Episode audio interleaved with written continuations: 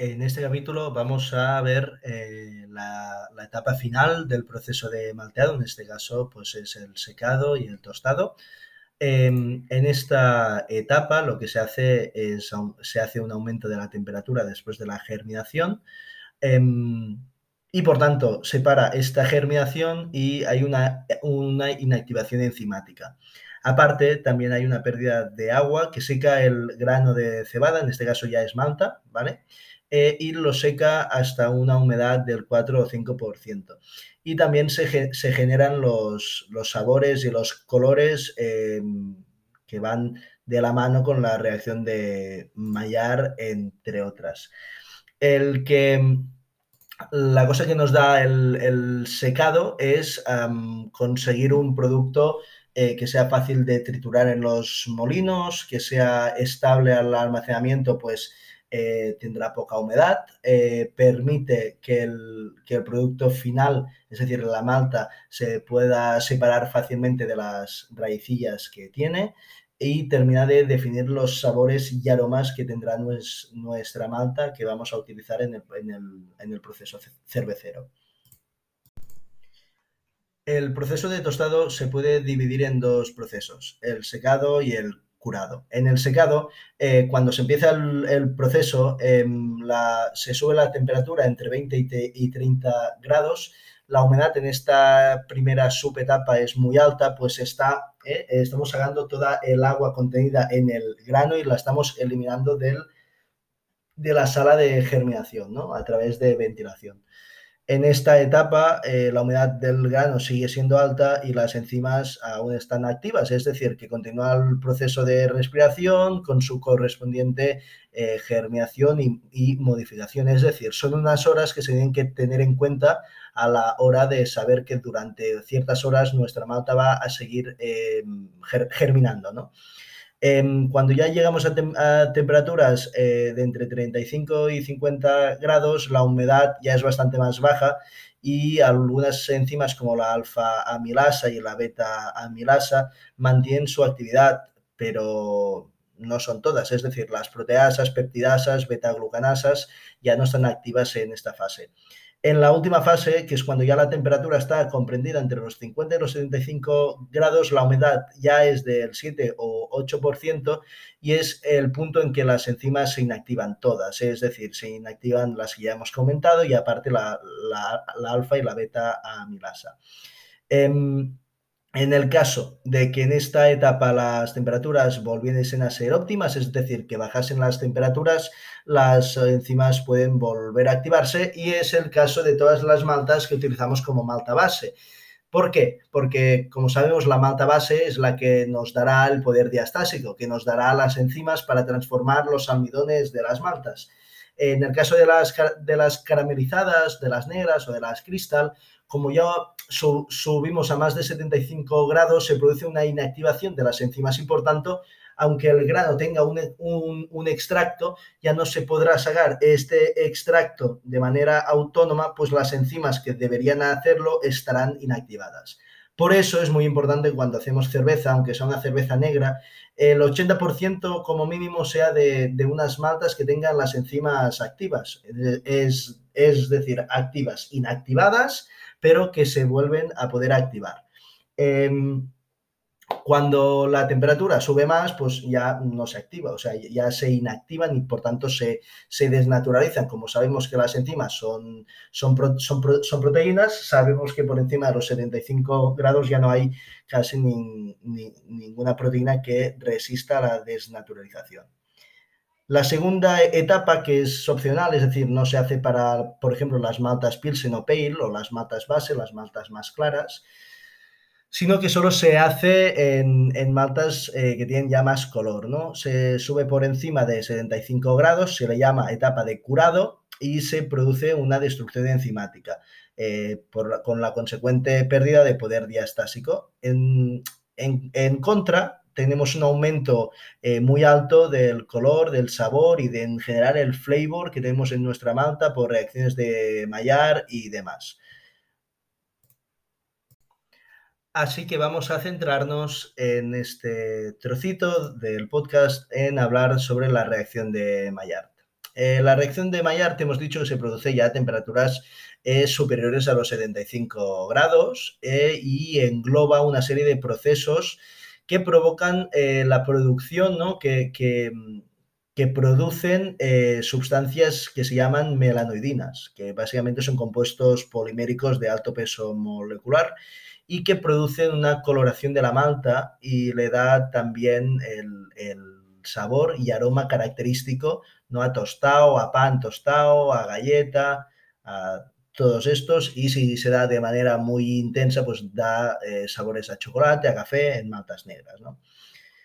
Básicamente son reacciones entre azúcares y aminoácidos o péptidos pequeños. Eh, la cadena de reacciones va avanzando como si, estuviera, como si fuera una bola de, nieve. Es decir, empieza con compuestos de bajo peso molecular y termina con compuestos de alto peso molecular y más complejos. Em,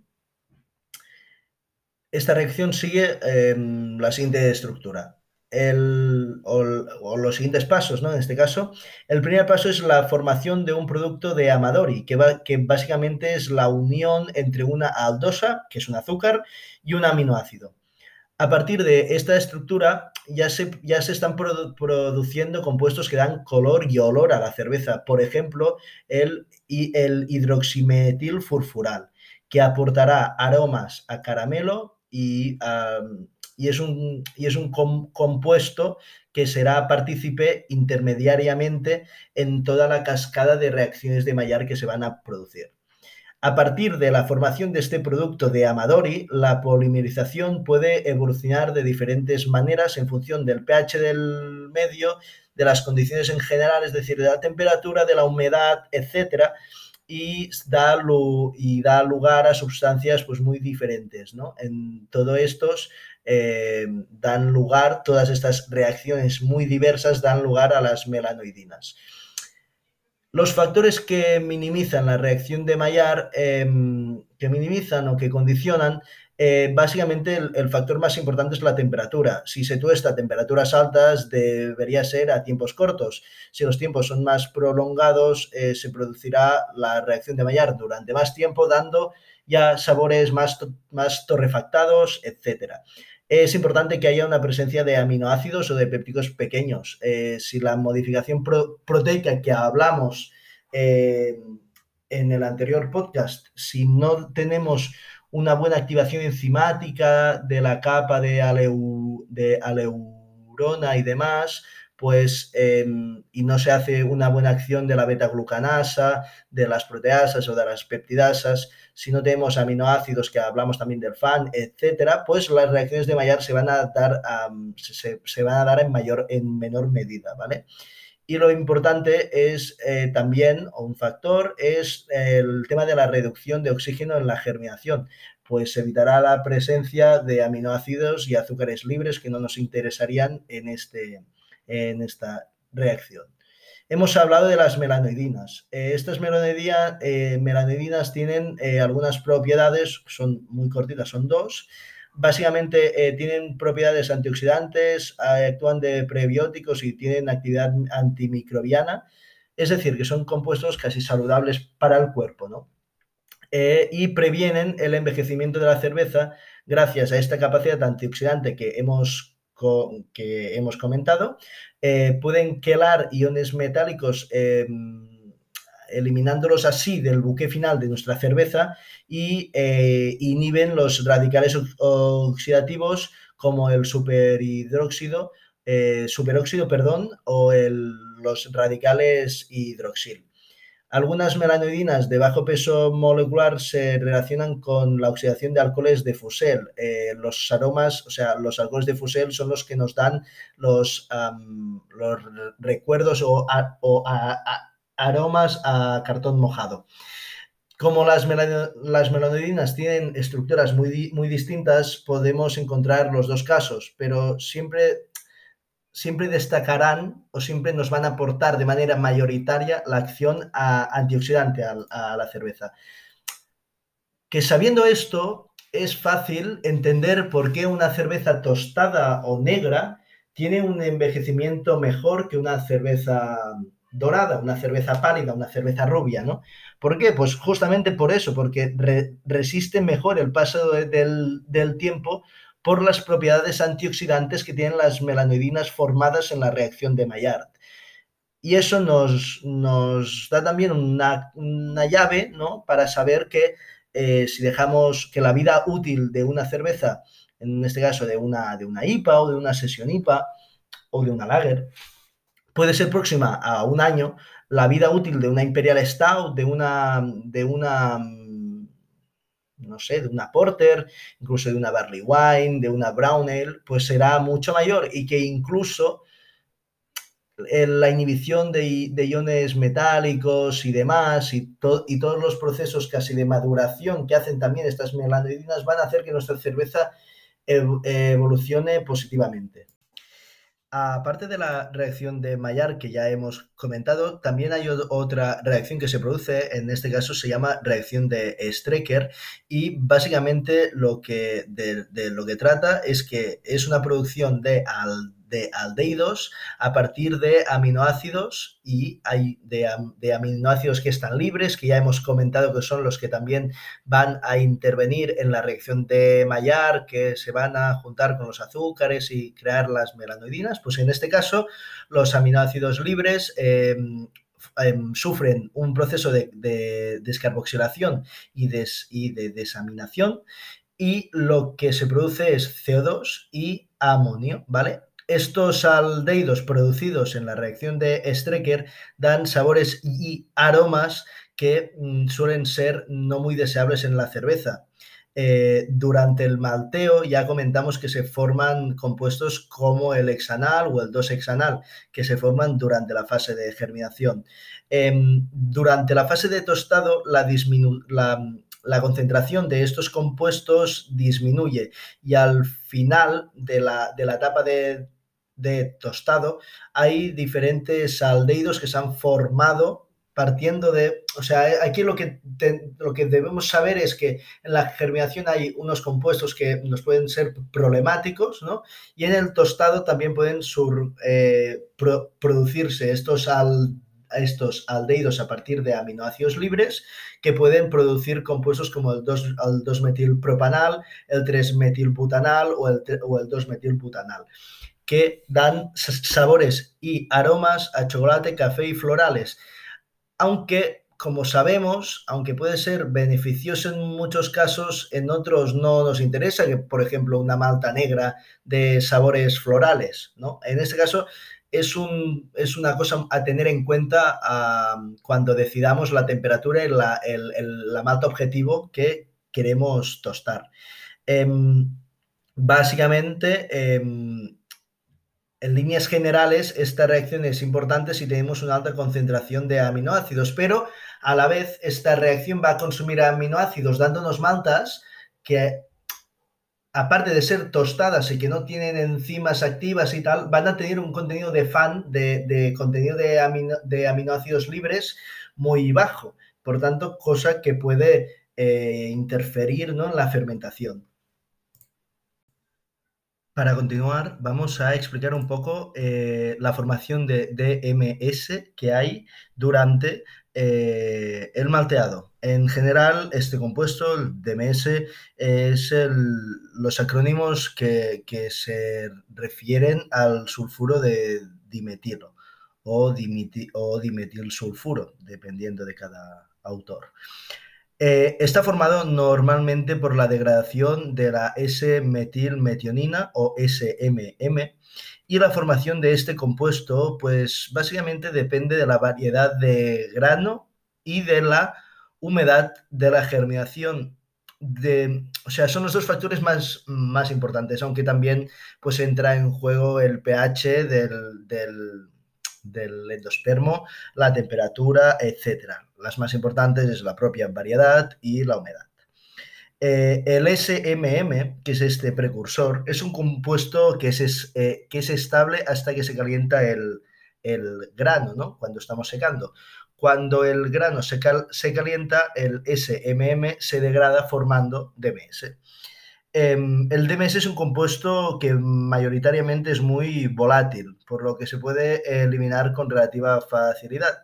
El problema es que si tenemos maltas que han sido tostadas por debajo de 70 eh, grados centígrados, es, decir, maltas que no, han que no han tenido una etapa de tostado, simplemente de secado, ¿no? las maltas bases, eh, pues quedará SMM, el precursor de DMS, en, la malta, pudiendo generar DMS durante el proceso de producción de cerveza, en este caso en el macerado, que será eliminado durante la ebullición, porque como hemos comentado es muy volátil, y que si no se hierve bien o suficiente tiempo, pues eh, puede volver a, desarrollar eh, DMS durante la fermentación.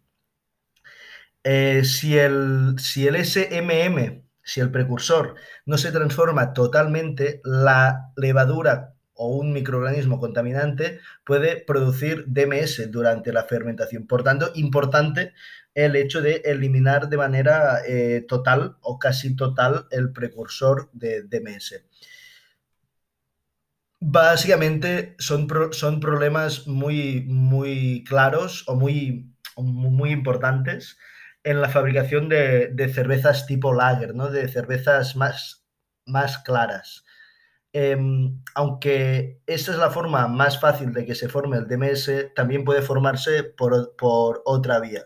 En este caso, em, durante el curado de la malta, Bien, después de este pequeño corte mientras tosía, eh, continuaremos explicando que el, otra vía por la que puede formarse el DMS es que durante el curado de la malta se puede producir eh, dimetil sulfóxido o DMSO. Este compuesto es mucho menos volátil que el DMS, por lo que no se eliminaría durante la ebullición, pues su punto de, de, mm, ebullición o de mm, separación de volatilidad eh, e, es de 180 grados. Y durante la fermentación se, se formaría DMS a partir del DMSO por la acción de levaduras o bacterias contaminantes. En este caso, pues seguramente serían por las propias levaduras que fermentarían nuestra cerveza. ¿no?